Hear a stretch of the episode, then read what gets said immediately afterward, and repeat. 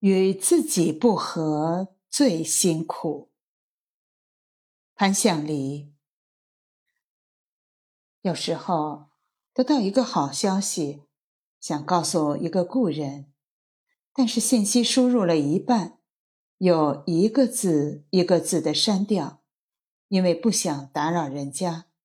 这样的时刻，扪心自问，每个人都有吧？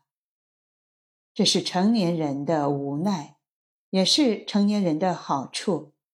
对于某个特定的人，我们动的念头不再是亲近，而是体谅。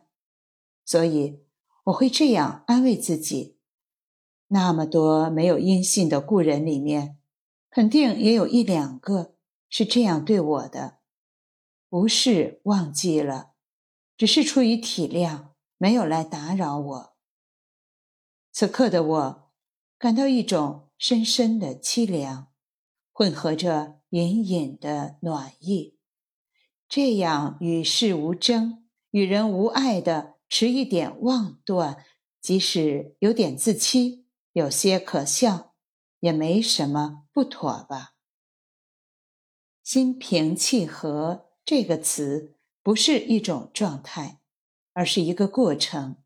心平。气才会和，但是心平是一件很难的事。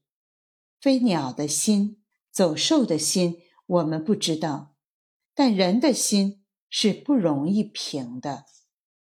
长恨人心不如水，等闲平地起波澜。人心就是水，人心就是险滩和乱石。所以，随时随地等闲就可以起波澜。与家里人不和更辛苦，还是与单位的人不和更辛苦？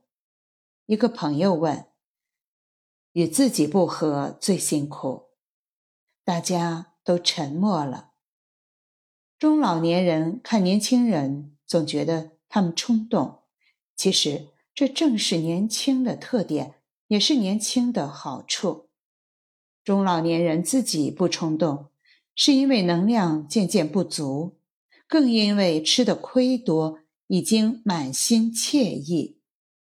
所以，温和大方的年轻人、刚毅果决的中年人和热情单纯的老年人，都具备了自己所处年纪通常不具备的优点，最是难得。也最值得珍惜。